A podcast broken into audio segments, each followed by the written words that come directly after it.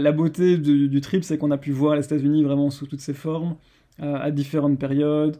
Euh, là où des gens n'osaient pas sortir de chez eux, nous on était littéralement dehors tout le temps. Et le positif de cette histoire, c'est qu'évidemment, il y avait encore des choses qui étaient ouvertes, il y avait quand même encore beaucoup de parcs qui étaient ouverts, mais où il n'y avait plus de rangers. Et donc on a pu voir en fait beaucoup de choses des États-Unis où il n'y avait personne. et donc, euh, donc c'est une, une, chance énorme parce qu'il y, y, y a, eu plein de, plein d'endroits où on voyait où des fois ils avaient 100 000 visiteurs par mois et là on arrivait, on était deux.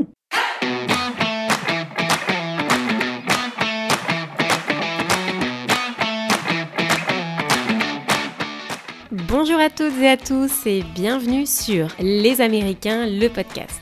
Moi c'est Laure, je suis française et je vous parle depuis la côte ouest des États-Unis. Sur ce nouvel épisode, je suis allée à la rencontre de Steven et Emily qui nous viennent de Belgique et qui sont maintenant installés à Dallas au Texas. Sur la première moitié du podcast, ils nous racontent leur parcours professionnel à tous les deux et d'une opportunité que Steven s'est vu offrir en 2012 et qui le poussera à s'expatrier en premier pour devenir manager d'un label de musique à Los Angeles.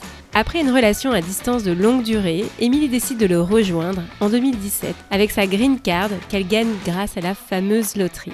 Aux États-Unis, ils vont aussi voyager et concrétiser un de leurs rêves, mais pas n'importe lequel, tout quitter pour vivre dans un van et voyager. Pensant être prêts et déterminés à vivre leurs rêves, ils se lancent et quittent leur appartement pour partir en road trip à bord de leur van. On est en février 2020, mais voilà, ils n'imaginaient pas qu'une pandémie était sur le point de bouleverser leurs plans. C'est ce qu'ils vont nous raconter sur l'autre moitié du podcast. Je vous souhaite une très bonne écoute et je vous dis à tout à l'heure. Bonjour Émilie et Steven. Bonjour, Laure. Bon, comment vous allez? Bah, Ça va super, écoute, euh, on est content de t'avoir et de, pouvoir te parler. Bon, bah moi je suis ravie aussi, bienvenue.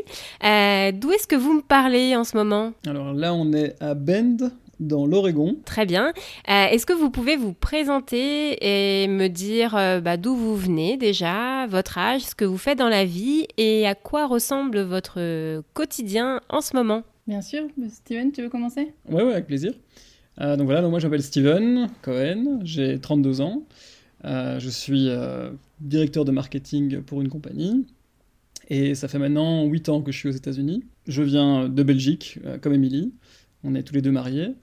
Et en fait, tout a commencé à ce, à ce moment-là, en créant ma première compagnie qui s'appelait Les Jeunes Entrepreneurs Plein d'Idées. Et là, ça, ça remonte en 2008 et mm, en ayant, je crois, 21 ou 22 ans, je sais plus. Et cette compagnie, en fait, euh, avait comme, euh, comme tenant d'embaucher des jeunes pour euh, former des personnes âgées. Et en seulement un an, on avait plusieurs CPAS, qui sont en fait les, les homes ou les, les résidences de personnes, de personnes âgées. On mhm. avait un, un, paquet. Et puis ensuite, euh, après un an, on a été approché par le Parlement européen, qui se trouve à Bruxelles. On enseignait en fait euh, l'informatique, mais surtout comment être réélu à des députés européens via les réseaux sociaux, donc euh, Facebook et Twitter, très tôt. D'accord. Et l'année d'après, on s'est retrouvé dans une situation où on a commencé à travailler avec l'OTAN. Et ainsi de suite, les choses ont évolué. et, je... et, je, me suis retrouvé, je me suis retrouvé a, publié mon premier livre euh, qui s'appelle Dans la peau d'un jeune entrepreneur et qui est disponible sur Amazon si jamais quelqu'un est intéressé. Oh, voilà. Et qu'est-ce qui s'est passé ensuite euh, pour toi alors? À la suite de la promotion de ce livre, je me suis retrouvé dans plusieurs radios, dont une à Paris, et j'ai fait la rencontre euh, d'un groupe de rap qui s'appelle 1995 et qui était en fait à ses débuts, qui était déjà en train de, de, commencer à monter, mais qui n'était pas encore connu du grand public. 1995 euh, comprend euh, maintenant le rappeur, euh, un des rappeurs les plus connus en France qui s'appelle Necfeu. Ah ouais, ok. Et en ayant travaillé ensemble, en ayant développé un peu tout ce qui se passait autour, autour du groupe, ainsi que, que les dates de tournée en Belgique, etc., eh bien, très peu de temps après, mon, mon, nom a circulé pour la compile qui est sortie qui s'appelait Le singe fume sa cigarette, et dont une des chansons reprenait euh, cinq des, artistes français, euh, des rappeurs français, ainsi que cinq des rappeurs belges. Euh, tous ces rappeurs-là sont devenus de grandes stars aujourd'hui. et c'était une expérience incroyable et fabuleuse à vivre dans l'industrie de la musique. Et quant à moi, eh bien, je me suis retrouvé, en fait, grâce à ce succès, à me voir offrir un, un poste à Los Angeles dans un label de musique à 24 ans. ah ouais, bravo. Sous un visa euh, O2, donc un visa de manager. Donc euh, O1, c'est les artistes, et O2, c'est les personnes qui aident, les personnes qui ont une qualité exceptionnelle. Et donc, euh, cette compagnie que j'avais formée, qui s'appelait Jeune Entrepreneur Plein d'Idées, donc JP, a été vendue en 2013. Et moi, je suis arrivé aux États-Unis, à Los Angeles, en 2012, fin 2012. Et hum, s'en est suivi ensuite euh, une grande, euh, super expérience à Los Angeles, euh, rencontrer un tas de gens. Bah, pour les gens qui aiment bien les, les grands noms, eh bien j'ai travaillé avec des artistes comme Steve Aoki, Hook Sling, Norvo, Diero, donc certains des plus grands DJ. Et tu faisais quoi pour eux? Tu faisais quoi? Tout ce qui était promotion d'artistes, promotion de alors à leur niveau à eux, euh, c'était souvent juste de la promotion, réseaux sociaux, les accompagner euh, durant les, shows, euh, s'assurer que tout se passait bien, s'assurer qu'ils n'avaient besoin de rien ou qu'ils savaient tout ce dont ils avaient, hmm. besoin. j'ai aussi travaillé, donc j'ai fait le show de Billy Joel à Madison Square Garden euh, qui ah était clairement mon, mon meilleur, euh, ma meilleure expérience dans le domaine. Mais on a aussi fait évidemment euh, EDC, Lollapalooza, Coachella, etc. mais Madison Square Garden, l'anecdote comique, c'était que Billy Joel m'a approché en fait à un, moment avant de monter sur scène et il m'a dit mais Steven t'as vraiment fait un super bon boulot hein. Regarde c'est plein et je lui ai dit, mais c'est Billy, Billy Joel, euh, je n'ai rien fait du tout, moi. Donc c'était euh, c'était assez comique pour quelqu'un de, son âge de, de, voir les réseaux sociaux comme quelque chose qui, qui, est, qui est tout à fait fou pour lui. mais, mhm. euh, mais, évidemment, qui, qui, enfin, je veux dire, à New York, Billy Joel, c'est le must. Mais c'était un, concert sold out. Et, et donc, ça en est suivi des, des tournées avec de, nombreux artistes, avec, avec des expériences incroyable à travers le pays. Ah ouais, c'est vraiment une superbe expérience que tu as eue. Tu as fait ça longtemps? Et en fait, en 2016, j'étais pas super fan de la, de la vision euh, du label. Et donc, j'ai décidé de, partir de ce label et de monter ma propre structure qui s'appelle, enfin, qui s'appelait Cohen Management. Mhm. Et en fait, ce que j'ai fait, c'est que j'ai pris les, les 8 assistants euh, de grands euh, managers à Los Angeles et je leur ai en fait offert une structure. Alors tous ensemble, on avait plus de 60 artistes, euh, dont des artistes ah euh, qui étaient, euh, qui étaient connus, d'autres qui l'étaient moins. Il faut savoir aussi que j'ai été au Grammys avec le groupe Raim. On a perdu face à, face à Sam Smith, mais c'était évidemment une, une expérience incroyable. Ah, j'imagine. Ouais. Petite anecdote comique, c'était que bon, moi j'étais pas assis avec les artistes dans la, dans la fosse parce que c'est là où toutes les caméras sont. J'étais bien plus haut. Mais à côté de moi, il y avait, il y avait euh, une fille avec ses parents, et alors, euh, elle me dit ah, euh, donc toi, tu as payé pour être ici aussi? Je lui dis Ah non, non, moi je fais partie de, de l'équipe. Et je dis Ah, oui, vous, vous avez payé? Il me dit Bah oui, on nous a vendu chaque ticket pour 2500 dollars. et, il faut savoir que les, les Grammys, c'est vraiment un show qui est fait pour la télé et qui est pas du tout fait pour les gens qui sont bah, dans, dans l'arène, quoi. Et donc, et donc c'était une expérience. Enfin voilà, c'était pas une expérience, je pense, aussi incroyable que ce qu'on pourrait croire, parce que, ben, en fait, c'est fait pour la télé, donc ça veut dire qu'on voit presque pas les shows. Euh, mhm. Maintenant, évidemment, on rencontre un tas de gens, le fait d'être là, ben, voilà, le networking euh, se fait euh, tout seul, mhm, mais mhm. surtout, et, toujours important, si jamais quelqu'un nous écoute et qu'il est dans la musique, il est dans l'industrie de la musique, c'est que l'important des Grammys, c'est la soirée avant les Grammys et la soirée après les Grammys. Et en fait, c'est là où vraiment tout se fait. Et donc là, j'étais avec, euh, après les Grammys, j'étais avec euh, Taylor Swift, euh, Childish Gambino, Raim bien évidemment, Ludwig Göransson, qui était un des plus gros, enfin qui est toujours un des plus grands producteurs de Los Angeles. Mhm. et avant ça, ben, on, a, on a passé la soirée avec, du, avec Duc Dumont, qui avait un des plus grands tubes du moment. Et donc, donc voilà, donc des super expériences, des, plein de rencontres. ouais, ça... Mm c'est un milieu, euh, ouais, c'est le milieu du showbiz, euh, voilà. avec euh, paillettes, strass, etc. Tout à fait. Tout à fait. donc, et donc en montant cette, cette compagnie, on a vraiment redéfini l'industrie évidemment à notre niveau, donc on n'est on, pas, pas du tout dans la cour des grands, mais on a quand même réussi à avoir plusieurs artistes qui jouaient à Coachella, qui faisaient des shows à, à, Las Vegas, euh, qui, mhm, euh, qui, mhm. euh, qui avaient quand même évidemment qui gagnaient de l'argent, puisqu'il faut savoir qu'en tant que manager, on, touche une commission de ce que nos artistes font. D'accord. Et, et, donc là, par rapport à ce travail-là, juste toi qui justement me demandais ce que je faisais pour les autres artistes, pour, les, pour nos artistes qui étaient vraiment, là on était les, leur manager principal, euh, ben là on mettait en place toutes les, tous les featuring, donc, euh, donc mettre en place l'album, euh, trouver les artistes avec qui on va les mettre, s'occuper des contrats, s'occuper des, des, des, sessions de, pour enregistrer les albums, les EP, les singles, ainsi que évidemment toutes les, les, les songwriting sessions, j'en perds mon français, mais euh, il faut aussi écrire une chanson et donc euh, mettre tout le monde ensemble pour qu'on puisse écrire la bonne chanson. Ensuite, évidemment, planifier une tournée, euh, trouver les bookers, trouver les bonnes dates. Donc, c'est un milieu qui est très, très relationnel. encore aujourd'hui, je, travaille encore avec certains des artistes. C'est toujours un milieu génial parce qu'il y, a toujours un tas de choses à faire, un, tas, de un tas de gens à rencontrer. Et j'en garde énormément de bons souvenirs. Maintenant, évidemment, ce n'est pas sans, sans ces problèmes non plus voilà, c'est un, milieu de requin et il faut savoir euh, avoir les, épaules euh, pour ce genre de travail. Ouais, donc tu as quand même eu euh, une, sacrée expérience dans, dans, le milieu du showbiz. Tout ça, ça remonte un petit peu à la Belgique, comme tu disais au final, où le temps d'une émission radio, tu as, fait une bonne rencontre et, ça t'a projeté dans, cet univers. Et Émilie, alors, à, quel moment en fait vous vous, rencontrez? Est-ce que c'est euh, parce qu'aujourd'hui, vous êtes mariés. Euh, à, quel moment vous vous rencontrez en Belgique? Bah écoute, euh, ça c'est intéressant. Peut-être pas aussi intéressant que le glamour, mais, mais c'est une histoire qui nous tient fort à cœur. Et donc en fait, quand Steven a ouvert sa boîte JP, donc les jeunes entrepreneurs pleins d'idées, moi j'étais encore à l'UNIF et ça, ma prof de néerlandais était travaillait avec Steven. Et donc, euh, j'étais venue près d'elle parce que j'avais énormément de mal avec le néerlandais. Et donc, euh, j'avais dit que je cherchais un boulot pour euh, le, le, pratiquer en néerlandais et, et l'améliorer. Et du mhm. coup, elle m'avait parlé de cette boîte JP. Et comme quoi, ils, enfin, ils allaient se développer en Flandre, donc dans le côté néerlandophone de la Belgique. Et ils cherchaient des étudiants motivés pour le faire et que ça serait une, bonne opportunité pour moi.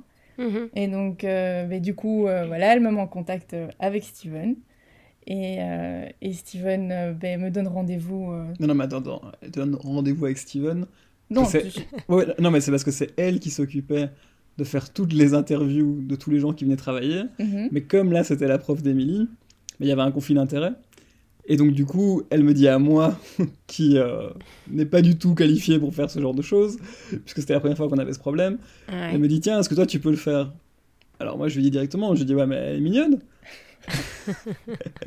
très professionnelle à, un jeune âge. Euh, et, elle me dit Mais non, mais t'es es là pour, pour l'embaucher, pour voir si, si, elle a, si elle a les bonnes qualités. Et, euh, et donc, euh, donc il s'avère que ben, voilà, quand elle m'a appelé, elle me dit oui, voilà, bonjour monsieur Cohen. Et donc, euh, donc moi je lui ai dit bah, tu sais quoi, viens, on, on se rendez-vous dans un bar et, et puis on, je, te poserai, je te poserai les questions là. Donc, euh, donc je pense pas que je pense pas qu'Emilie était prédestinée à travailler dans cette compagnie. J'ai d'ailleurs jamais travaillé. je me souviens, on s'est donné, il m'avait donné rendez-vous, donc c'était au bar Tavernier à XL, pour ceux qui connaissent un peu Bruxelles.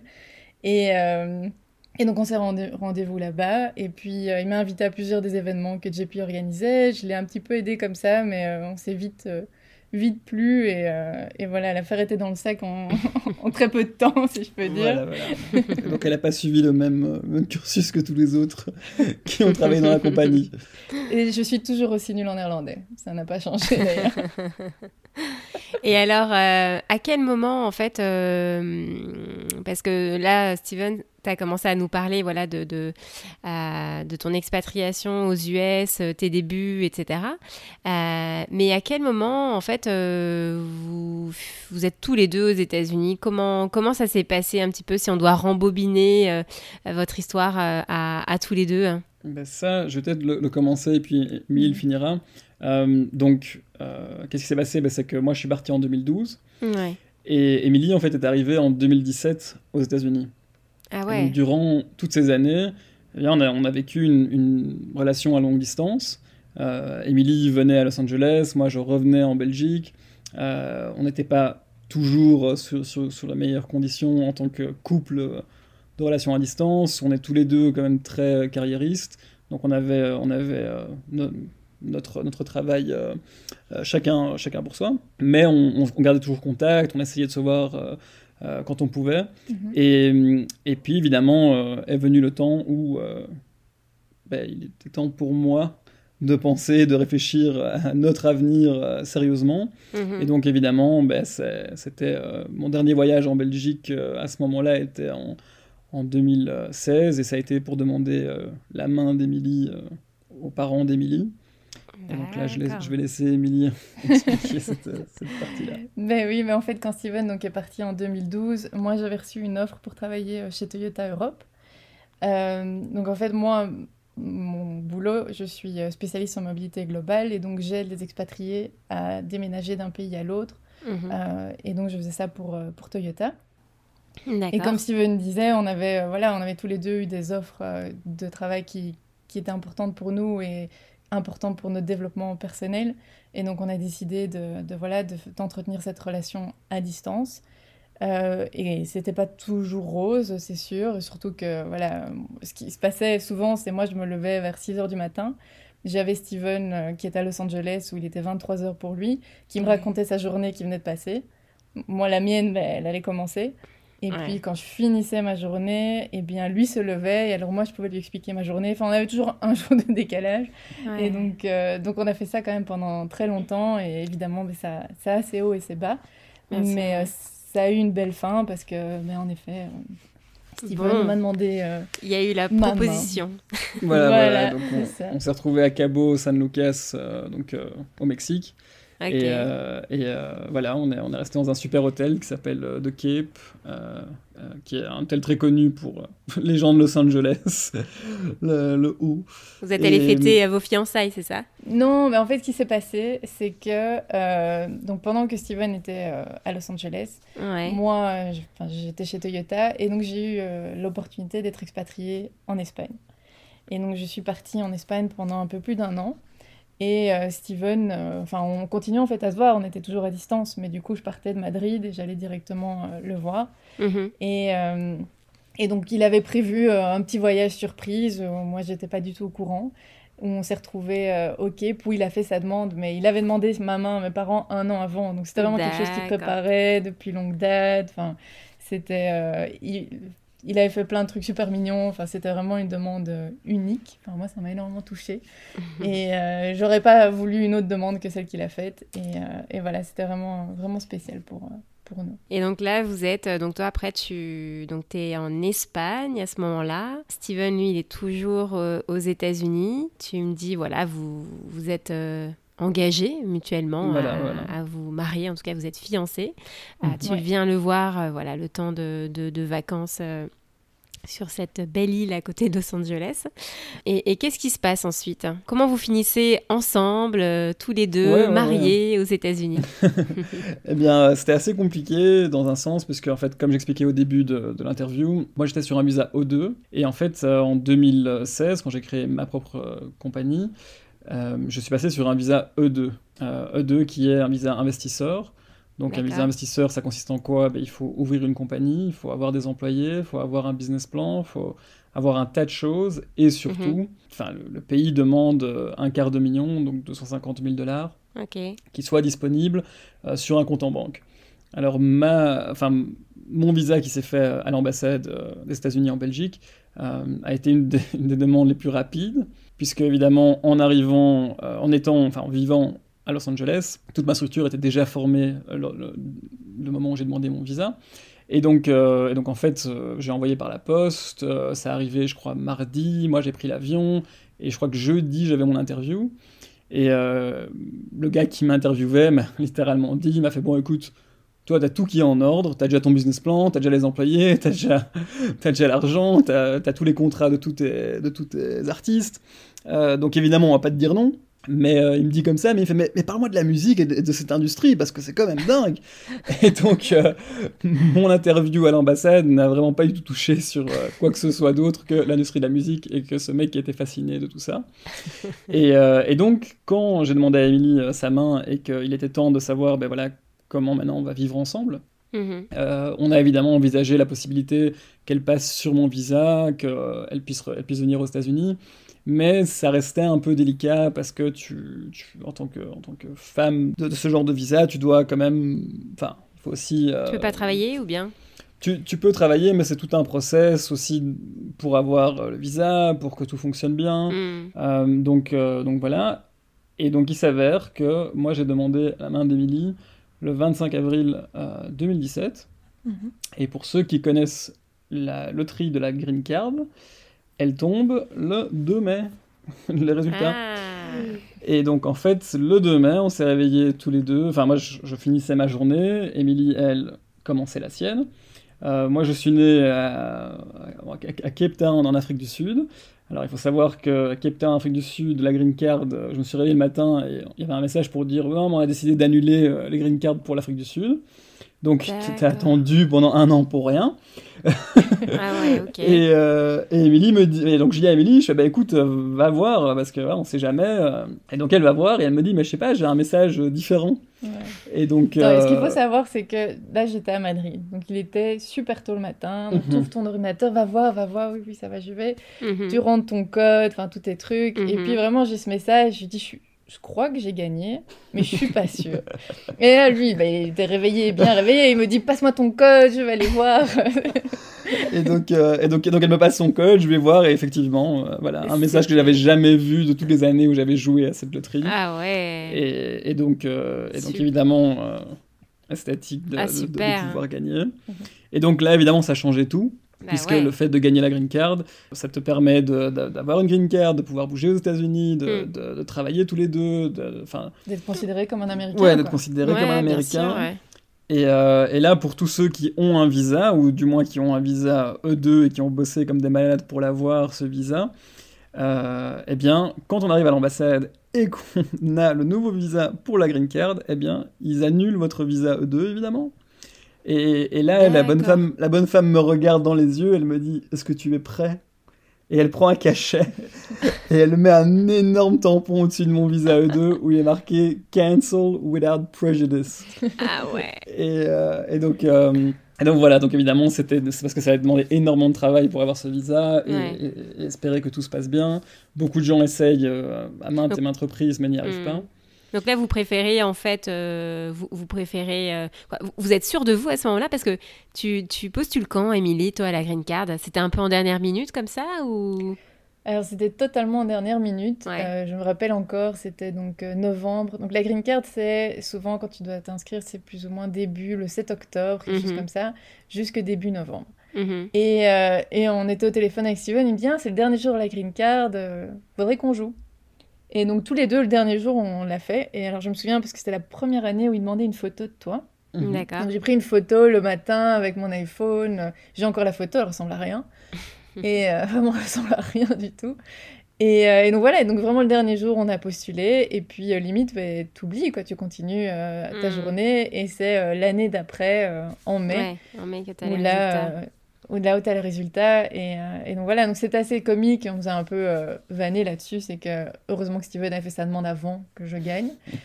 c'est le genre parce, parce qu'elle aurait pu croire que voilà, je fasse ma demande juste parce qu'elle a la green card. C'est ça, il voulait, il voulait profiter.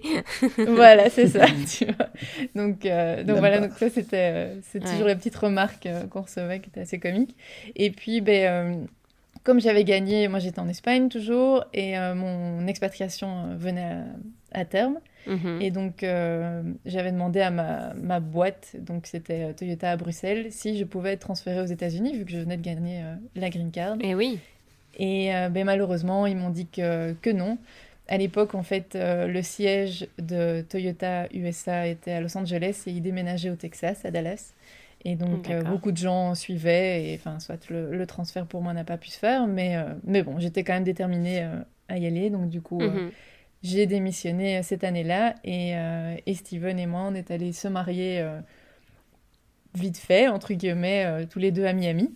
Donc, moi, j'ai pris l'avion de Madrid, je l'ai rejoint à Miami. Lui, il l'a pris et il est allé à Miami me rejoindre. Et euh, on s'est réveillé le matin, euh, l'estomac totalement noué, on n'a même pas pris de café, rien du tout. Un taxi, on est allé et... Euh, on est allé à la, à la commune, enfin je sais pas comment... Le, City Hall. Ouais, ouais, City Hall, voilà. Et, et, donc on, voilà, on, a, on a juste fait un petit mariage comme ça, tous les deux, enfin, tous, tous les deux ensemble, avec une mini cérémonie de rien du tout. Et, C'était comique parce que j'étais tellement stressée, je n'arrivais pas à dire un mot, donc Steven parlait tout le temps, et à un moment le gars surtout il dit « mais elle parle anglais ?» Ouais, parce qu'il me dit comme ça, il me fait oui, parce que si elle parle anglais, je peux pas la marier. ah ouais, ouais, c'est stress, t'es stressé en fait. Mais je veux dire, t'es sûr de toi, mais l'air de rien, tu vois, c'est stressant comme, comme. Ouais, et puis t'es t'es pas avec les tiens, quoi. Vous êtes tous les deux, c'est ce qui compte, mais, euh, mais vous êtes que tous les deux, en fait. Et, mhm. c'est comme si c'était un peu, qu'est-ce qu'on fait? Illégal, peut-être? Comment, je sais pas, comment, comment tu t'es senti Mais disons que c'est sûr que quand tu te maries, tu te dis, ah, bah, voilà, je vais faire ça avec ma famille, et oui. on va faire ça dans un autre pays, ou, enfin, où, tu as envie de le faire. Et, euh, et là, c'est vrai que c'était un peu, euh, le contexte était totalement différent, mm. et c'était juste lui et moi. Il faisait super chaud, c'était au mois d'août. C'était un truc, enfin, vraiment, il faisait humide et tout, c'était euh, c'était vraiment euh, spécial. Mais, euh, mais enfin, c'était vraiment un moment pour nous mm. et on s'en souviendra toute notre vie. Et, et, voilà, on a eu notre mini petite cérémonie. On a d'ailleurs une photo tous les deux où on tient le petit certificat de mariage qu'on a reçu. et, et, la première chose qu'on a faite quand on est sorti de là, c'est qu'on est allé prendre un Starbucks. et, et, surtout, ce qui est, ce qui est comique, c'est qu'on s'est mariés eh bien, un an après Ouais, euh, jour, pour jour, pour jour, en Belgique avec, avec notre famille au château Bayard. Et, euh, et donc ça, c'était une super cérémonie. Mais ce qui était marrant, évidemment, c'est que le matin du mariage, tout le monde vient voir évidemment le marié. T'es stressé, t'es stressé. je dis, mais non, moi, je suis déjà marié. J'ai déjà fait ça il y a un an. Mais, euh, mais c'était comique aussi de, de, de, faire un mariage sans avoir tout ce stress parce que, bah oui, on, on l'avait déjà fait en fait. C'était déjà fait, ouais. ouais. Et du coup, qu'est-ce qui se passe après? Donc, il faut se marier. Euh, donc euh, voilà, la, la green card euh, arrive. Toi, Steven, tu dis ben non, je, je, ne veux plus ce visa E2 parce que bon, ben, il y a une raison, c'est que la green card est, est, sur la table, quoi. Elle arrive. Mhm. Mhm. Il faut se marier parce que parce que bah, il faut faire les papiers aussi pour pour Steven qui veut la green card. tout à fait. Et, et, et qu'est-ce qui se passe alors juste après votre mariage euh, à, Miami? Comment, comment la vie, euh, comment se passe euh, bah, votre ben, quotidien? ben Là, en fait, Émilie, elle repart, elle repart en fait en, en Espagne, c'était Ouais, elle était revenue avec moi d'ailleurs. On est ah revenus tous les deux ah, en Espagne et Simone est revenue avec moi et d'ailleurs on a été on a été assez vifs, on a fait quelques petits voyages comme ça. C'était c'était un petit moment à deux. Et puis lui, il retourne aux États-Unis. Et moi, ben, mon expatriation se terminait. Donc je rentrais en Belgique. Et, euh, et, donc là, en fait, on se retrouvait à devoir préparer tous les papiers, tous les rendez-vous, tout ce qu'il fallait mhm. pour, avoir, euh, pour avoir la green card et passer ce rendez-vous euh, à l'ambassade. D'accord, ok. Oui, parce qu'il faut savoir que la green card, même si c'est super de, gagner la loterie, il y a évidemment un tas de contraintes, dont voilà, avoir, avoir les, les casiers judiciaires de tous les pays où vous avez vécu, euh, moi, il faut savoir que j'avais vécu, euh, enfin, je suis né en Afrique du Sud, puis on est parti au Congo, puis en, Belgique, puis je suis parti pendant trois ans en Australie, puis j'ai vécu aussi ah en Israël. Donc c'est à chaque fois ah euh, un tas de destination où il faut, euh, où il faut euh, avoir ces, documents qui ne sont pas les, plus simples. évidemment, pour remplir un, tas de questionnaires, répondre à, je crois que c'était 300 questions chacun. tous les diplômes. Oui, tous les diplômes universitaires, d'école, etc. Extrait de naissance. Voilà, puis faire évidemment tous les vaccins qui vont avec. Et, et, ensuite, évidemment, avoir l'interview fatidique à l'ambassade. Et, et, une fois que ça s'est fait, eh bien euh, là, on a, on a pu rentrer tous les deux aux États-Unis. Mhm. Euh, et, commencer notre, notre vie ensemble. Euh, et, donc là, en fait, à ce moment-là, moi j'avais reçu, parce qu'à ce moment-là, dans, dans, dans, ma carrière, je travaillais beaucoup avec des marques et des artistes. Donc je mettais les artistes et les, marques ensemble, mhm. surtout au niveau des réseaux sociaux, donc tout ce qui était branding de poste. Et, et, donc là, en fait, j'avais déménagé à Dallas, au Texas. Mhm qui est tout à fait l'opposé euh, d'une ville comme euh, Los Angeles euh, en Californie. Et donc, Emily et moi, nous nous sommes retrouvés à Dallas, au Texas. Et, et la vie à Dallas, alors, comment ça se passe? Voilà, donc là, maintenant, enfin, depuis, depuis on va dire, 2017, on va dire, on va dire ouais, je sais pas, 75% de, de, de, mon travail, maintenant, tourne beaucoup au niveau de, du marketing de compagnie. Euh, qui évidemment euh, a beaucoup moins de stress, beaucoup moins de drama et, euh, que, que, ce que me donnaient les artistes. Mhm. et, donc je travaille avec différentes compagnies, que ce soit comme Uber ou Amazon ou mhm. encore des plus petites compagnies, dont, beaucoup de startups. Et pour des compagnies comme, voilà, comme Uber, ben, il y avait, y avait les, petits scooters Jump rouges qui sont arrivés à Dallas. Donc là, j'ai eu un coup de fil de quelqu'un de chez Uber qui m'a dit Steven, on a un problème, on a 50 000 scooters qui arrivent la semaine prochaine, on n'a personne pour s'en occuper. Et tu penses que tu peux nous aider?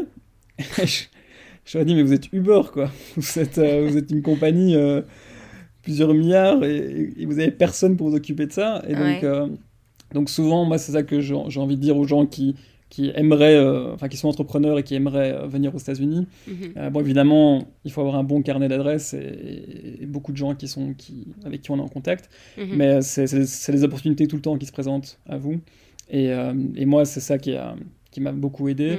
Alors il faut savoir aussi qu'à Dallas, au Texas, la vie est tout à fait différente qu'à Los Angeles, mais il y a aussi des bons côtés. C'est-à-dire qu'à Los Angeles, tout le monde veut tout tout de suite, alors qu'à Dallas, on va t'appeler, on va dire voilà, j'ai besoin de ça et j'ai besoin de ça la semaine prochaine. Euh, tandis qu'à Los Angeles, on était tout le temps, euh, il fallait courir dans tous les sens, c'était très stressant comme, euh, comme environnement. Hmm. Alors peut-être pas autant que New York, mais quand même assez éprouvant.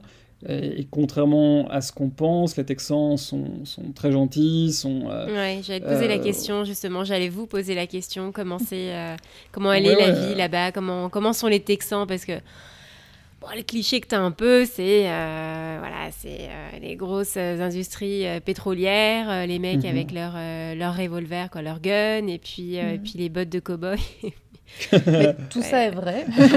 Ouais. tout, le tout, ça est tout vrai. ça est vrai. Euh, je veux dire, on s'est déjà promené comme ça euh, dans un centre commercial et tu vois une fille avec, euh, avec ses bottes de cow-boy, le chapeau et tout. Mm. donc c'est tout à fait d'actualité.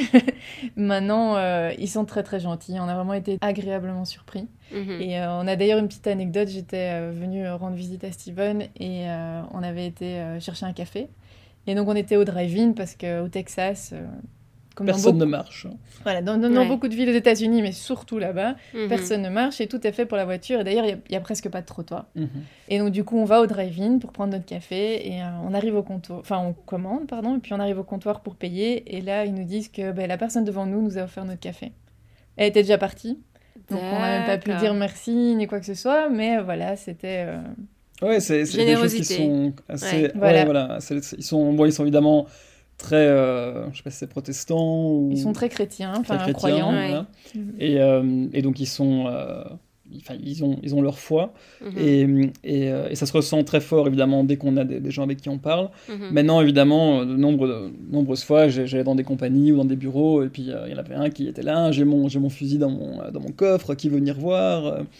donc c'est, quelque chose qui est tout à fait commun, même d'avoir des fusils euh, parce qu'on peut, on peut, on peut les porter, hein, donc on peut se balader avec, euh, si on a le permis qui prend 6 heures. Ah donc c'est un permis, c'est une demi-journée, et puis après tu peux avoir un fusil sur toi dans la rue. Sur toi dans la rue. Et comment vous vous sentez, vous, par rapport à ça? Parce que bon, les États-Unis, c'est très grand, et du coup, selon les États, il y en a qui vont être bon, bah, un peu plus républicains, machin, euh, mhm. sans faire de politique, on va pas parler de ça, mais ici, par exemple, dans l'État de Washington, bon, dans, comme dans beaucoup de grandes villes aux États-Unis, en fait, les on le voit pas ça. Moi, je vois pas. J'ai jamais vu des gens avec des, des, flingues, des, guns, etc. Comment vous vous sentez vous dans, cet état en fait où ben il y a beaucoup de voilà, il y a beaucoup d'armes qui circulent? Est-ce qu'on se sent en sécurité? Pas trop? En fait, bah, ça dépend où tu habites parce que, je sais pas, vous allez me dire, bah, Austin, euh, qui me semble la capitale du state, euh, on n'en voit pas tant que ça et que c'est plutôt à l'extérieur de, de, cette ville. comment vous, c'est quoi votre euh, ressenti par rapport à ça? Je pense qu'on a tous les deux un ressenti un petit peu différent, donc euh, c'est bien parce que tu vas avoir deux sons de cloche euh, différents. ce qu'il faut savoir, c'est qu'on était au Texas et ben, c'est l'État qui te reçoit. Donc mhm. évidemment, ben, tu, tu, te mets dans les coutumes et, et, donc ça a apparemment été un souci. Maintenant, c'est sûr qu'on n'a pas été élevé avec les armes, on vient mm. d'Europe, on n'est pas spécialement pour, mais euh, mm. on respecte tout à fait ces valeurs parce que mm-hmm. ça fait partie euh, du pays dans lequel euh, on a immigré. on a d'ailleurs tous les deux tiré, enfin Steven m'a initié un petit peu à ça, donc on, on, a essayé, hein, donc c'est pas ça. Maintenant ça veut pas dire qu'on on a envie d'avoir une arme, voilà, exactement, ou passer un permis ou quoi que ce soit. maintenant, c'est sûr que du coup, je trouve que les Texans, mais tu rigoles avec eux, mais tu rigoles pas. Enfin, tu vas pas pousser. Euh, tu sais jamais sur qui tu peux tomber. C'est plutôt hmm. ça que je veux dire. Maintenant, ça peut se passer dans n'importe quel état et je crois pas que tu aies besoin euh, d'un fusil pour euh, te retrouver face à face avec quelqu'un qui a des mauvaises intentions. Hmm. Donc, donc voilà. Donc je pense qu'on on le vit bien. Mhm. mais voilà, c'était bizarre au début, et puis pour finir, euh, tu t'y habitues. Tu t'habitues, ouais. Hmm. Et, moi, mon point de vue bon, est un peu différent euh, du, du, fait que, euh, bon, il faut savoir que déjà dans la Constitution américaine, le, le, fusil est là non pas pour se protéger des autres, mais pour se protéger du gouvernement. Et au Texas, c'est quelque chose qu'ils prennent très à cœur. Ça veut dire que pour eux, ils veulent avoir leur fusil au cas où le gouvernement viendrait leur demander trop de choses euh, dont ils ne seraient pas d'accord. Euh, les gens qui ont un fusil ne sont pas spécialement euh, là à le pointer ou à le mettre en l'air ou quoi que ce soit. C'est des gens mhm. qui sont quand même en majorité assez bien éduqués. Maintenant, il y a une chose, par exemple au Texas, c'est on klaxonne pas parce que tu sais pas le mec qui est devant toi s'il a un fusil et s'il en a un, t'as surtout pas envie qu'il te... Il te, fasse un coucou avec. Donc euh, donc c'est chacun chacun fait sa petite vie, chacun fait ses petits trucs. C'est bon à savoir. Voilà voilà. et c'est un grand état donc euh, ouais ouais c'est faut, faut, faut pas faire le malin. Et euh, et puis mais pour moi non moi je voyais ça tout à fait d'une manière normale et j'ai été tiré plusieurs fois avec des amis. Euh, eux ne vont pas mm. spécialement faire du foot, mais vont voilà, aller tirer, par exemple. Mm-hmm, mm-hmm. Et, euh, et c'est une activité comme une autre, hein, donc il euh, n'y a, pas mm. de, a pas de préjugés par rapport à ça. Et, et moi, je trouve ça quand même bien d'un point de vue où ben voilà, c'est des gens qui, qui, veulent sentir en sécurité, qui vont avoir un fusil chez eux souvent, qui vont, en tout cas tous les gens que moi je connais ont un, un, coffre-fort où ils mettent leur fusil à l'intérieur. Donc c'est pas mhm. que c'est en dessous du lit ou dans la voiture ou quoi que ce soit. Ouais, ouais, euh, et, et, tant que, tant que c'est fait d'une manière bah voilà, éduquée et, comprise que voilà, c'est une arme à feu et que c'est pas fait pour jouer, euh, non, pour moi, ça m'a, jamais dérangé plus que ça. Mm. Et, et, je pense que. Je pense que mm. voilà, c'est, juste qu'ici, ils aiment bien en parler, ils ont une grande gueule, et donc c'est toujours la même chose, ça veut dire qu'ils font beaucoup de bruit. Alors que, voilà, par exemple, en Afrique du Sud, ben, il y a beaucoup de gens qui ont des fusils, mais il n'y a personne qui en parle. Mhm, euh, donc c'est juste l'Américain comme il est, et le Texan est très très fier. Il faut savoir que dans la Constitution, le Texas est le seul État qui peut redevenir un pays. Ah oui. Alors évidemment, ça se fera jamais. Mais euh, ils aiment bien évidemment en parler. Il y a aussi euh, l'histoire de l'Alamo, pour ceux qui aimeraient se renseigner au niveau de l'histoire. Mhm. ils sont très fiers d'une histoire qui ferait rire n'importe quel historien européen. Euh, mais, euh, mais voilà, donc c'est comme d'habitude euh, ils tournent les choses dans mm. leur manière, ça leur, fait, ça leur donne un, un sense d'entitlement et qu'ils sont fiers et ci et ça. Et donc le fusil, évidemment, est là pour euh, combler, euh, je sais pas, ce manque ou cette ouais, se protéger, comme tu disais. Euh, c'est si un jour il y a une révolution, bah, ils sont prêts. Je sais pas si vous vous souvenez, au tout début du Covid, moi ça m'avait vraiment frappé. sur les journaux, on voyait des, bah, des Américains qui faisaient la queue dans les. Je sais même pas comment mhm. on appelle ça, les gun stores, je veux dire. Hein, je sais même pas si c'est mhm. vraiment ça. et ils faisaient la queue devant les magasins pour, pour acheter des armes parce que, euh, parce que dans, leur, dans leur esprit, c'était euh, bah, il faut s'armer parce que euh, on sait jamais, ça va être le chaos et, et, et, j'ai besoin de me protéger. Fait, tout à fait. Non, non c'est sûr qu'il faut savoir ici qu'un fusil, tu peux l'acheter chez Walmart ou, ou dans n'importe quelle grande surface, donc c'est assez facile de s'en procurer un. mais c'est vrai que oui, c'est toujours ce sentiment aux États-Unis d'avoir peur, mm. peur de la situation qui va se passer, de, mm, de se mm, protéger. Euh, mais c'est, bon, comme on l'a vu de toute façon, je veux dire, euh, même le Covid, même tous ces gens qui avaient des fusils, aujourd'hui, ce ne sont pas eux qui, qui brûlent non plus euh, des, certaines villes ou, ou, certains endroits. alors oui, ils ont fait pression dans certains city halls où ils arrivaient avec des armes, hmm. mais voilà, aucune balle n'a été tirée. Ou, encore une fois, j'ai l'impression que c'est plus pour montrer et pour faire comprendre aux gens que ah, voilà, on peut le faire si on veut, mais hmm. évidemment je pense que c'est un peu comme, euh, comme tout, euh, voilà, ça, ça se fait jamais et ça se fera jamais, mhm. euh, parce qu'il n'y a pas vraiment raison d'être. Quoi. Bien sûr. Mais je pense aussi que c'est un droit. Mhm. pour eux, c'est... Ouais. Ah ouais, aux États-Unis, tu, le, tu le vois très bien, mais ici, c'est beaucoup... voilà, c'est mon droit et on peut pas me l'enlever. Donc, donc c'est plus à propos de ça, je crois, plus que, comme Steven disait, d'avoir envie de faire peur ou, ou de créer une zizanie. Il faut pas oublier que, juste pour finir là-dessus, c'est que un fusil, ça coûte très cher. un Glock, euh, ça va facilement à 500 dollars. Ça reste quelque chose qui, qui n'est pas disponible à, mm. à, tout le monde. Euh, mm. et, et, même, enfin, on a tendance à, trop croire, surtout en tant qu'Européen, que c'est quelque chose de, facile. Euh, tout le monde peut en avoir un, et c'est ça. Mais c'est justement ça, la, on va dire, la beauté dans, dans toutes les restrictions. C'est que comme c'est pas restreint, eh bien, il y a, peut-être moins de gens qui le font. Mais par exemple, voilà, avec l'alcool, où là, euh, voilà, il faut avoir 21 ans pour boire. Bon, ben là, il y a un tas de jeunes qui, qui se bourrent la gueule bien avant euh, cet bah, âge-là pour se prouver quelque chose. Mm. Donc, c'est ça aussi qu'il faut, qu'il faut savoir maîtriser mm. ou du moins peser le, pour et le contre. Ouais. Bon, on a un peu dévié, mais c'était quand même très intéressant. Alors aujourd'hui, vous êtes à Bend, en Oregon. Vous nous l'avez dit au tout début du podcast. Pourquoi Bend? Parce qu'en fait, bah, vous êtes sur la route maintenant depuis, depuis plusieurs mois. Tout a commencé en, en 2018 avec l'acquisition d'un van Volkswagen. Est-ce que vous voulez m'en dire un peu plus? En 2018, Émilie et moi, bah, c'était un, grand rêve de, partir aux États-Unis, de, vivre aux États-Unis, de, mhm. voyager à travers les États-Unis. On a, tous les deux beaucoup voyagé à travers notre vie. Et on s'était dit, voilà, quelle est la meilleure manière de voyager? Bah, C'est pas avec un, un camping-car à l'américaine, c'est avec un van Volkswagen à l'européenne. Et donc, euh, après de nombreuses recherches et des, mois et des mois de recherches sur trouver le van parfait pour nous, eh bien, on l'a trouvé euh, à Chicago. Et donc, euh, c'était un van Volkswagen de 1999. Et c'était assez comique parce que le, gars qui le vendait recevait un tas d'offres de, plein de gens. Il faut savoir que ces vannes sont, sont très forts à la mode. Et, donc, je, me suis permis de, le contacter directement et de lui dire voilà nous, il est hors de question qu'on paye euh, des 20-30 000 dollars pour euh, un vieux van Volkswagen euh, qui, ne vaut pas, qui vaut pas spécialement grand chose à part le nom Volkswagen. mais je dis voilà, moi et ma femme, on vient de se marier.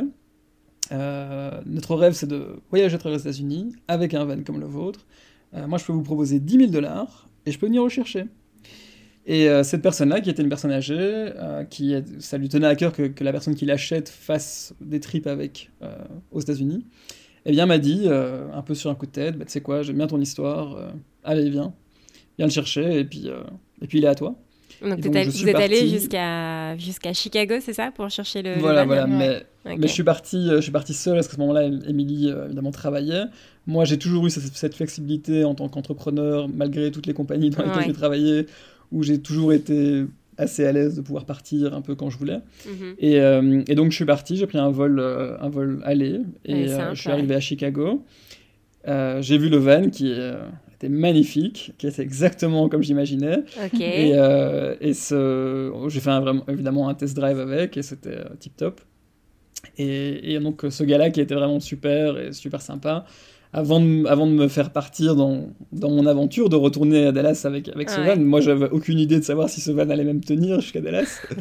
et euh, m'a quand même dit, bah, écoute, euh, t'as l'air d'être quand même un mec sympa, je vais te payer ton premier plein. Et donc, il m'a, il m'a payé mon premier plein alors que le van était déjà vendu. Enfin, c'est pas quelque chose qu'il devait faire. Et, et donc, j'ai roulé de Chicago jusqu'à Saint-Louis, Saint-Louis. Et puis, en, et puis le lendemain, j'ai roulé de Saint-Louis jusqu'à Dallas. Ouais.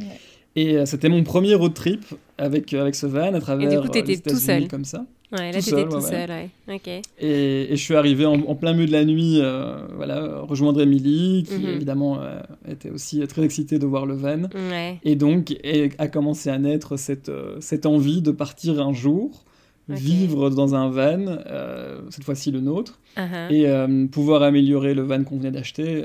Alors justement, parlons, parlons-en de votre trip. Euh, qu'est-ce qui s'est passé entre le moment où vous avez acheté voilà, votre, votre van et, et aujourd'hui parce que vous êtes maintenant sur la route depuis plusieurs mois. Est-ce que pour en arriver là, est-ce que vous, mhm. voilà, est-ce qu'il y a eu des étapes euh, euh, pour vous qui ont, été clés et, que vous, et en fait euh, vous vous êtes senti prêt à, partir aussi longtemps, aussi loin? Mais le projet il s'est construit petit à petit. Donc on a d'abord eu le van en fin 2018, je pense que c'était en octobre que Steven l'a ramené. Et on a fait notre premier voyage euh, avec en décembre. On est allé de Dallas jusqu'à Miami. Euh, Steven a de la famille là-bas et donc euh, on est allé passer les fêtes de fin d'année avec eux. Mhm. Et c'était vraiment notre premier trip. je pense qu'on a fait deux semaines. Mhm. sur ce trip. On a fait comme ça plusieurs étapes. On est allé, à la Nouvelle-Orléans, on a fait Miami, on a fait Naples en Floride, mobile. Enfin, on a fait plusieurs, euh, plusieurs petits arrêts. Mhm. Euh, et c'était vraiment notre première expérience dans le van, dormir dans le van, euh, cuisiner dans le van. Évidemment, ben, c'est là où les premiers problèmes arrivent, les premières expériences et les premières anecdotes aussi. Et c'était aussi un test pour voir, ben, tiens, est-ce que ça nous mm. plaît, est-ce que ça nous plaît pas? Ou est-ce qu'on allait être dégoûté et se dire, tu sais quoi, ça c'est juste pas, pour, nous. Bien sûr. Parce que ça peut être, enfin, c'est un, une chouette aspiration de notre part, mais en même temps, tu te dis, c'est un, un gamble, quoi. C'est vraiment. ouais. Tu sais pas. Est-ce que vraiment ça voilà. C'est un pari. Est-ce que ça va me plaire? Est-ce que ça va pas me plaire? Surtout, je pense qu'en tant que mec, c'est toujours facile. En tant que fille, c'est voilà, c'est un peu plus euh, délicat. Mais, euh, mais ça s'est super bien passé. On a vraiment adoré. On a eu quelques petits couacs. Euh, dont... rien, rien, de, rien de mécanique, mais, ouais. mais, en parlant d'anecdote, c'était assez comique. C'est, enfin, la, première anecdote, c'est qu'en fait, bah, Émilie, évidemment, est très très bonne à la cuisine et s'occupe toujours de, de, de, tout cuisiner. trop gentil. Et donc, et donc voilà qu'elle me dit, ouais, regarde, à chaque fois que je mets, que je mets le gaz, ça s'éteint ou où ça se met, mais, mais, euh, mais la, flamme n'est pas assez forte. Et donc, euh, évidemment, ben, dans, dans, ce petit, dans ce petit van Volkswagen, ceux qui connaissent un peu les vans Volkswagen savent que dans celui-ci, ben, il y a une toute petite cuisine avec un petit évier, un petit frigo, euh, deux tacs. Ah, quand même. Et... ouais, ouais, donc, c'est, donc enfin, on peut, on peut... Tac au gaz. Hein. Ah, bah... voilà, ah ouais, la grande classe. Vivre, on peut vivre dedans. Et, euh, et en fait, euh, ben, voilà qu'il y avait une fuite de gaz, justement. Ah ouais. Euh, et donc je dis à Émilie, j'ai dit, bah écoute, euh, on va la réparer. Et donc elle me dit, euh, comment... Voilà, parce que c'est MacGyver, hein, mon mari, il faut le savoir. c'est MacGyver. Comment est-ce qu'il a trouvé la fuite? Voilà, et donc, donc elle me dit, elle me dit, mais comment est-ce qu'on trouve une fuite de gaz? Et je lui dis, bah écoute, tu me sors un verre d'eau, tu mets du savon dedans, et tu me donnes une éponge. et donc, en faisant ça, si jamais vous avez une fuite de gaz, vous sentez du gaz alors que le gaz est éteint, eh bien, euh, en fait, on passe euh, sur tout le tuyau de gaz, et là où ça fait des bulles, bah, c'est là où il y a une fuite. Et donc, euh, et donc, tout bêtement, bah, j'ai pris du scotch, puisque évidemment, quand on est en van, bah, on n'a pas grand-chose avec soi. Mhm. Et donc, j'ai scotché la, la, fuite qui a, qui a tenu. Et donc, on a, on a pu de nouveau cuisiner comme si de rien n'était. Et donc ça, c'était, je crois que c'était une heure avant le, dîner, donc c'était parfait. Mm, d'accord. On, a pu, on a pu manger. et l'autre, l'autre petite anecdote, c'était que voilà qu'évidemment dans ce van, ben, on, voilà, le soir, on, boit, on fait la fête, on écoute de la musique, on parle. Et, et en fait, les sièges de devant se tournent vers l'arrière. Comme ça, okay. on peut avoir un espace un peu... Comme un petit salon. Ouais, comme, comme, un, un salon, salon. ouais. Mm -hmm. Et, et, donc voilà qu'on fait la fête, on se boit, je sais pas, une ou deux bouteilles de vin, et puis euh, on va dormir. Les alcoolos ici. on se réveille le matin, on devait partir tôt le matin parce qu'on avait encore beaucoup de route pour arriver jusqu'à Miami. Mm -hmm. et, euh, et, donc euh, on se réveille, Émilie est toujours dans le lit, notre chien Dove est toujours à dormir, et je me dis, bon, il fait quand même un peu froid, je vais je vais, démarrer la, je vais déjà démarrer la voiture, comme ça euh, le, le, moteur a le temps ça de chauffer, chauffer ouais. puisque de toute façon on, ne devrait pas partir euh, trop tard. Et donc je mets la clé dans le contact, je tourne, et là ça fait juste clic. Et je me dis, mais c'est pas possible, euh, on n'a plus de batterie. Ah ouais et donc, euh, et donc j'ouvre le capot, je regarde, bon évidemment il y a tout qui est à sa place, il hein, n'y a rien qui a changé. et euh, il, est, il est je crois 6h du matin, j'ai un mal de crâne pas possible de la veille. Euh, je, donc euh, Émilie évidemment me dit qu'est-ce qui se passe, donc je dis bon ben voilà, je crois qu'on a plus de batterie. Et je réessaye plusieurs fois à démarrer la voiture, mais il y a une chose que moi j'ai déjà eu des, des voitures qui démarraient pas. La voiture essaye souvent de démarrer, mais là elle n'essaye même pas. Ouais. Et donc je commence un peu à marcher à côté du van. Émilie me regarde, le chien me regarde, je regarde Émilie, je regarde le chien, je regarde le van, je, je réfléchis à 6h du matin dans le froid avec un mal de crâne, et puis d'un coup, je me dis, mais attends, on peut pas rouler avec les, avec les sièges tournés vers l'arrière. Et donc, euh... on a retourné les sièges vers l'avant, et là, la voiture a démarré tout de suite. et donc, c'est marrant que à cette époque-là, eh bien, ils avaient déjà mis une sécurité pour que les gens, évidemment, ne roulent pas avec le siège à l'envers. À l'envers, ouais. Et, et, donc, euh, et donc voilà, donc ça, ce sont des, des, des petites anecdotes euh, ouais, sur, sur la marrant, route ouais. euh, au tout début. Et donc, évidemment, il faut connaître un van qui est, qui est assez âgé, que, mm. que, qui vient pas avec un mode d'emploi, etc. Mm. Bien sûr, donc, ouais, donc voilà. Bon, et donc du coup cette petite escapade alors euh, à Miami, ça vous donne, euh, ça vous donne envie de, de, faire un road trip un peu plus long, c'est ça? Ben écoute, déjà, euh, ça nous, ça nous fait nous rendre compte que c'est quelque chose qu'on aime bien Ouais. et qu'on aimerait bien refaire et sur une plus longue durée. Maintenant, Alors, euh, moi j'étais employée, donc c'est pas quelque chose qu'on a pu faire tout, tout de suite, donc euh, Mhm. ça a demandé quelques préparations. Ok. Et justement, alors aujourd'hui, euh, vous êtes parti depuis. Donc, vous êtes sur la route. Hein, depuis, depuis combien de temps et, et, et vous en êtes où? Vous avez parcouru combien de, de kilomètres et, et combien d'États aux États-Unis? Alors on est parti fin février, donc avant euh, tout le Covid, etc. ici euh, aux États-Unis. hein. Ouais. Et euh, donc ça fait euh, huit mois qu'on est sur la route. Waouh. Avec le van On- et le chien. Avec le van. et Avec le, chien. van et le chien et les problèmes du van. Et combien d'états? On a fait combien d'états? Alors au total, euh, depuis qu'on a acheté le van, on a fait 20, 20 états. Ah ouais. Donc, Ouais. euh, donc on, a, on a eu le temps de vraiment parcourir euh, voilà, presque la moitié des États-Unis. Euh, maintenant, depuis qu'on est parti de Dallas, donc en fin février, en 8 mois, Mhm. euh, je pense qu'on a plutôt fait euh, 8 ou, ou 10 États, Mhm. euh, en sachant qu'évidemment, euh, juste pour, euh, pour euh, comprendre un peu ma situation, donc euh, début 2020, euh, Émilie quitte son travail, moi je réduis considérablement mes clients, on se prépare à partir pour ce trip, donc on, on a vraiment décidé de, de- de vivre cette expérience. Mhm. Euh, on prévoit de partir pour euh, plus ou moins trois mois. Donc on met Ah tout oui. dans, en storage, dans un garde-meuble. euh, donc on a, on a vendu beaucoup de choses, mais on a aussi gardé certaines choses comme voilà, le, le matelas, la télé, etc. etc. Ouais, les choses que vous allez récupérer ensuite. ouais. Voilà, et, et donc on, on décide de se mettre en route, pensant être prêt, en connaissant pas grand chose en mécanique, en connaissant pas grand chose sur pas grand chose, en n'ayant jamais vraiment campé. Le premier camping qu'Emilie nous trouve, c'est un camping primitif, donc ça veut dire pas d'eau, pas d'air cité, euh, pas de toilette, pas de douche. Toilette sèche. Ouais, toilette sèche, Ouais, faire, la toilette dans un trou. Et, euh, et donc, euh, et donc c'était assez hardcore au début, mais évidemment, euh, voilà, comme tout, ben, on s'y fait. On se rend compte assez vite, évidemment, que ben, on, peut, on, peut se, on peut se suffire de peu, Mhm. euh, parce que le van, je crois que c'est... Ouais, enfin, c'est... Espace de vie, c'est quoi, un mètre carré?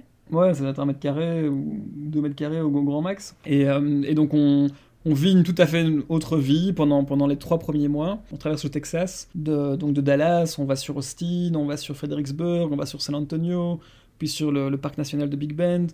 Euh, on, on rencontre un tas de gens sur la route, évidemment. Mhm. Euh, on, on profite d'un tas de choses. On a les premiers problèmes, dont euh, une fuite d'huile et une fuite de liquide de refroidissement.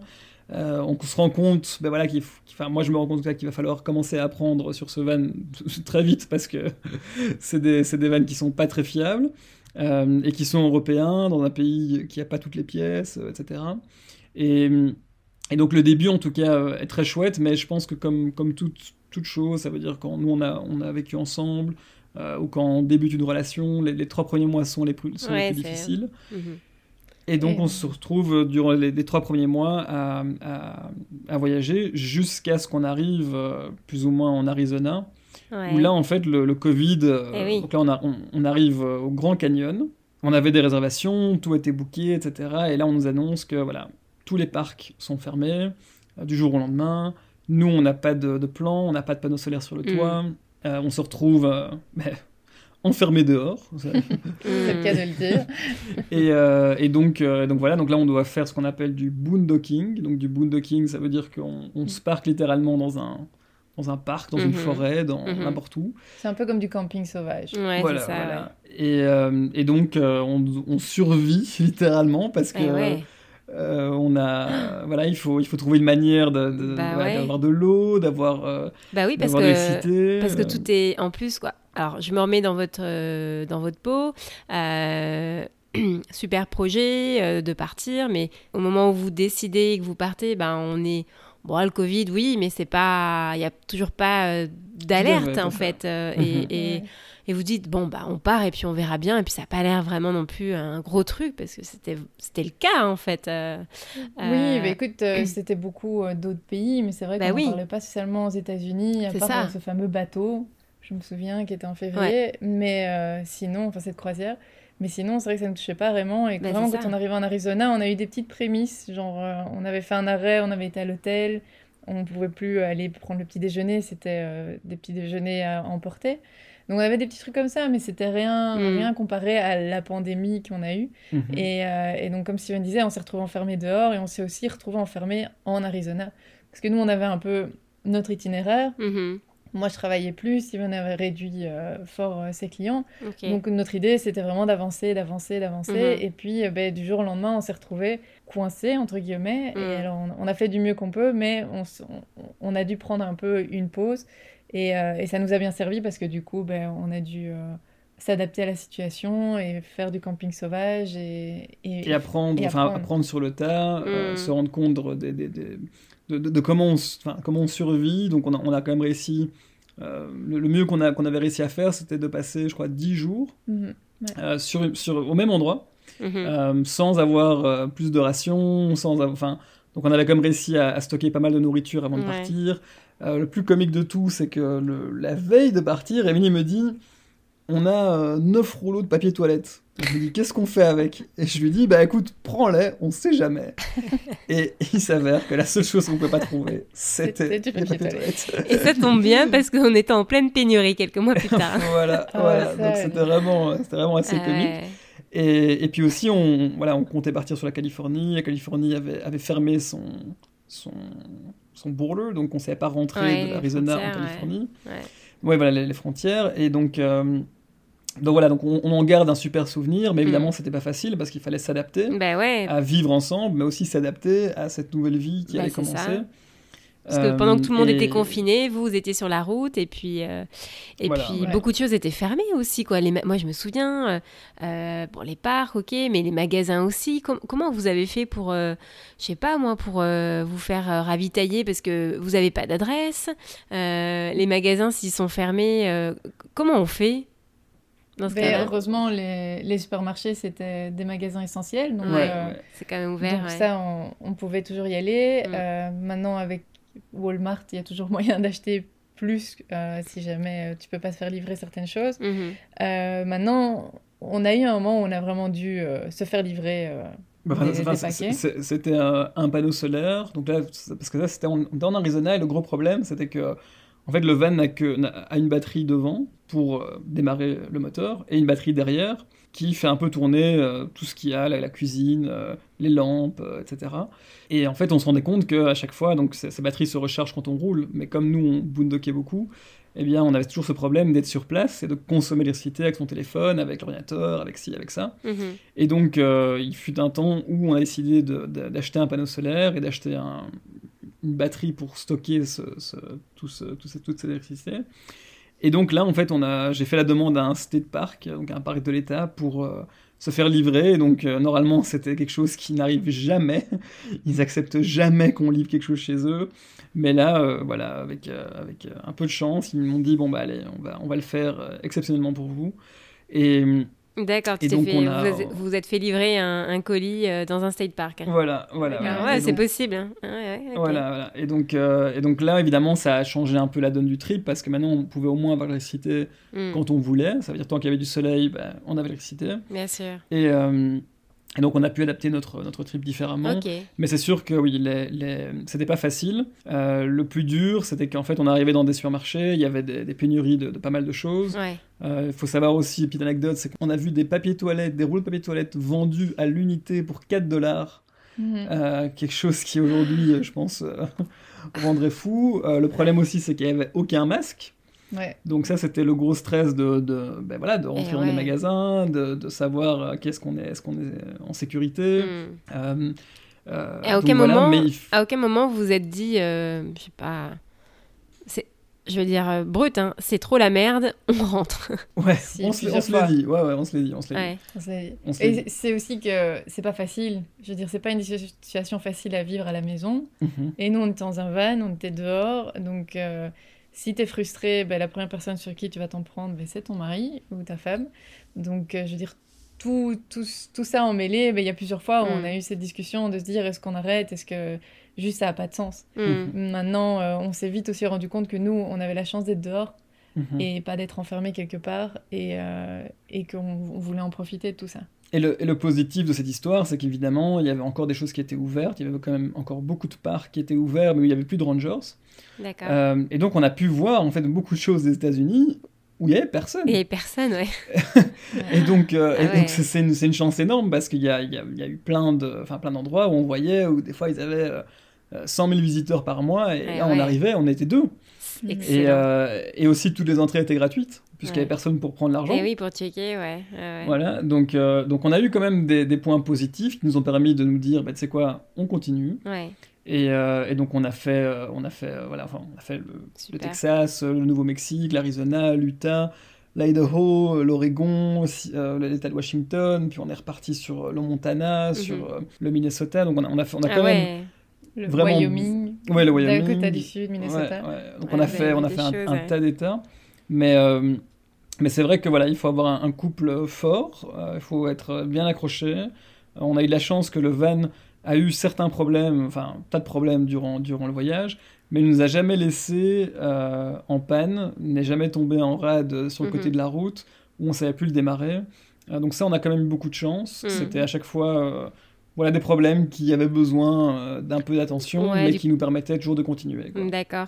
Et donc, est-ce que vous confirmez que les US, c'est pour le coup le pays du road trip? Oui. Ouais, ça, pour sûr. Alors là, de pouvoir rouler comme ça, il y a un mhm. moment, on a fait Minnesota Oregon en 6 jours. Donc on a fait 2000 km, un peu plus de 2000 km en 6 jours, donc la moitié du pays.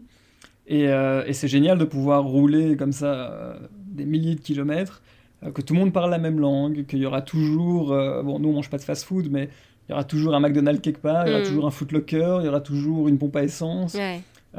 aussi c'est la même culture, donc ça veut dire que mais le prix que vous payez à un endroit, bah, c'est le même prix que tu vas payer à un autre endroit. Hmm. Il n'y a, pas cette, euh, a pas cette différence que si, voilà, si on devait partir de, de, Belgique et qu'on allait, euh, par exemple, euh, je sais pas moi, en, Serbie ou quoi, je ne peux pas imaginer comment la différence de culture aurait lieu là-dedans.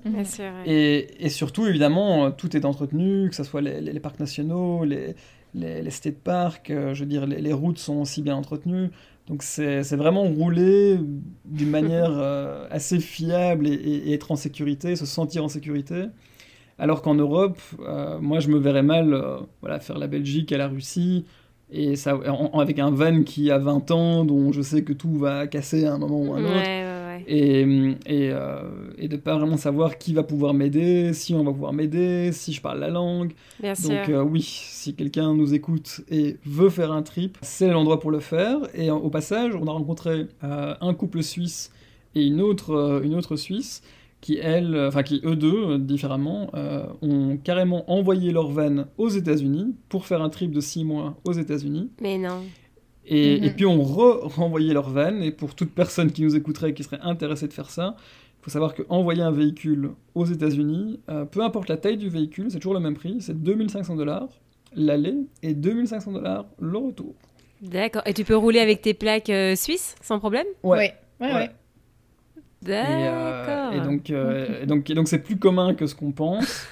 et, et, c'est vraiment un pays incroyable ah, à faire. Pas du tout, et, Évidemment, on peut louer son van, on peut acheter un van sur place. On a même des amis belges qui ont acheté puis qui ont revendu. Euh, donc c'est toujours, euh, c'est un, super pays pour faire ça. Il y, a des, il y, a des, paysages vraiment magnifiques parce que que ça soit du, du Wyoming euh, à l'Utah, à la Californie, enfin c'est mm. des, des, des, décors tout à fait différents et qui sont vraiment hyper intéressants. Donc euh, clairement, oui, le, pays euh, parfait pour faire euh, des road trips. C'est validé. à 100%.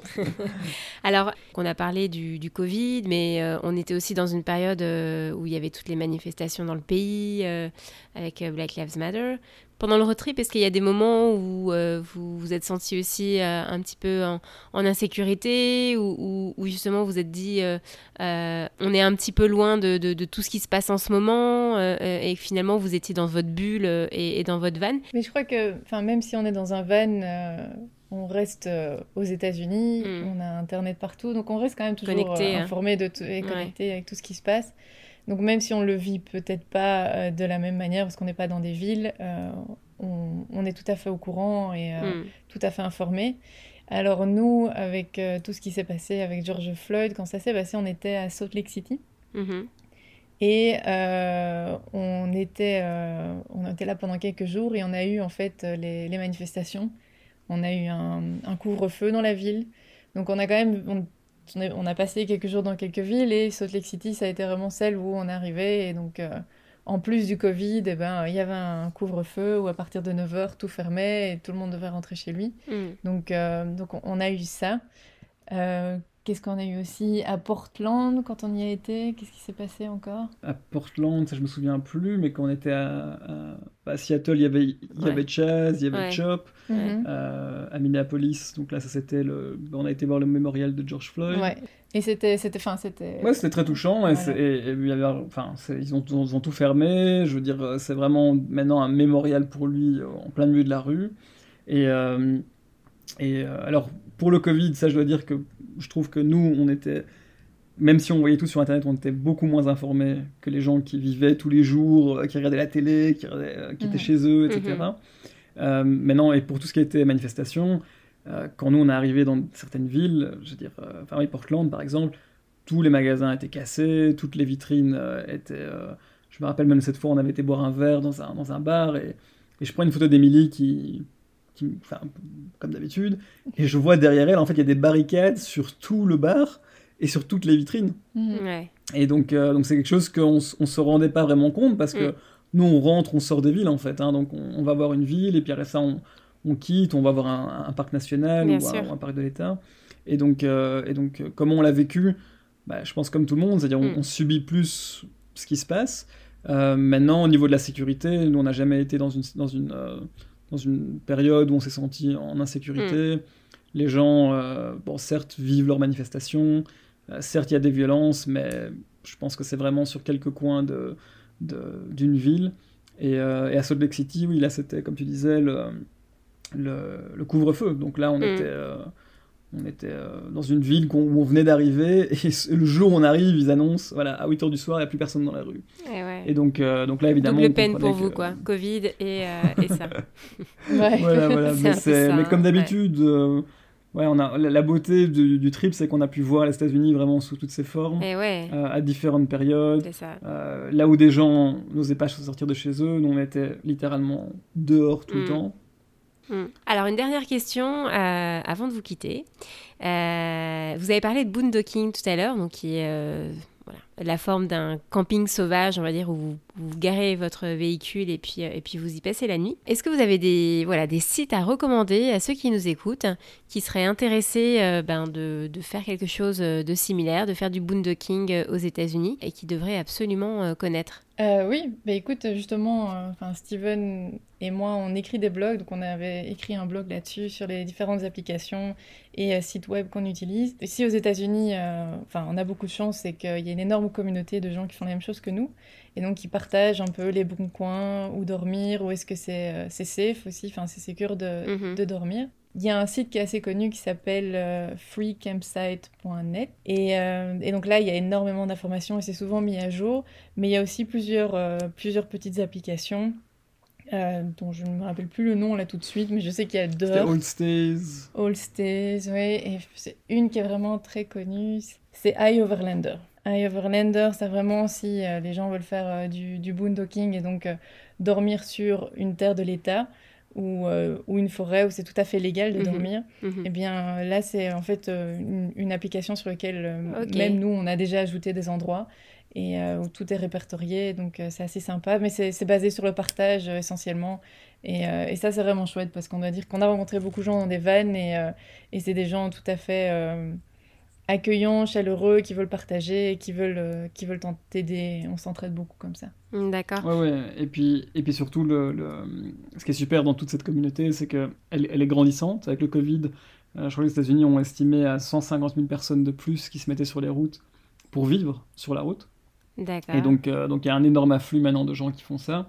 Euh, et, euh, et surtout, c'est aussi un pays génial parce que ben, tous, tous ces endroits sont, toutes ces forêts, euh, tous ces euh, BLM euh, qui sont bureaux de Land of Management, eh bien, sont gratuits. Donc, on peut se parquer là pendant. Ils vous laissent rester pendant deux semaines. Mhm, mhm. Et, et alors certes, il n'y a pas d'eau, il n'y a pas d'électricité, des fois il peut y avoir des toilettes, mais, mais c'est souvent des endroits où voilà, vous êtes laissé à vous-même et, et vous vous démerdez avec ce que vous avez. Mais vous pouvez vraiment vivre dans des endroits où euh, voilà, il y aura une connexion Internet, euh, personne ne viendra vous emmerder, vous ne devez pas payer un loyer. Euh, c'est souvent euh, assez disponible, donc même des fois c'est à peut-être 45 minutes, une heure des villes, ce qui peut paraître beaucoup pour des gens d'Europe, mais ce qui est rien du tout ici aux États-Unis. Mhm. Et, et c'est ça la, beauté de ce, de ce, de ce mouvement, c'est que, que vraiment, comme Émilie l'a dit, c'est le partage. On a eu des gens qui nous ont évidemment offert des bières, qui ont été nous acheter de la glace quand nous, voilà, on n'avait pas seulement envie de bouger le van. donc c'était toujours un tas de choses comme ça. Euh, des petites euh, attentions. Voilà, des petites attentions. Mhm. Euh, même on a eu des, des, problèmes avec le van et des gens qui nous ont aidés. comme ça, du jour au lendemain, quoi. Donc c'est ça qui est super et il y a un tel information en ligne pour toute personne qui serait intéressée de faire ça. Donc, pas d'inquiétude. Bon, et où est-ce qu'on peut. Donc, tu as mentionné, Émilie, un, un, blog. Mhm. Où est-ce qu'on peut vous, vous lire? Eh bien, on a un site web qui s'appelle stevenetemilie.com et euh, on a aussi évidemment une page Facebook avec le même nom et euh, un site Instagram. Euh, un compte Instagram. Un compte Instagram, pardon, sur lequel on peut nous suivre. Ça marche. on voit c'est qui qui, qui travaille dans le marketing Je mettrai tous les liens dans le, dans le descriptif de, de l'épisode. Super. Bah, en tout cas, merci de nous avoir eu sur, sur ta chaîne et sur ta podcast. C'était vraiment super de ta part et on apprécie beaucoup que tu développes voilà, cette, cette, cette communauté euh, francophone aux États-Unis, parce qu'on en, a, on en a bien besoin, et tu le fais euh, super bien, et on adore euh, écouter tout ce que tu fais à chaque fois que tu, tu, tu délivres un, un, épisode. Donc, encore merci de nous avoir eus et, et on a hâte de t'écouter. bah, C'était un vrai plaisir pour moi aujourd'hui aussi de, discuter avec vous euh, de, bah, de, votre histoire et, euh, et de votre, euh, votre trip. Merci beaucoup à vous deux et je vous dis à très bientôt. Merci Laure, à bientôt. Si l'épisode d'aujourd'hui vous a plu, n'hésitez pas à aller sur la plateforme Apple Podcast pour donner un avis, pour donner votre avis et euh, donner des petites étoiles. Votre avis, il compte puisque c'est vous qui faites connaître le podcast. Je m'explique. Si vous mettez des avis et que ça vous plaît, d'autres personnes auront également envie de, l'écouter et ça permettra euh, au podcast de, se faire connaître, tout simplement. Je vous dis donc maintenant à dans deux semaines pour euh, le prochain épisode. À bientôt!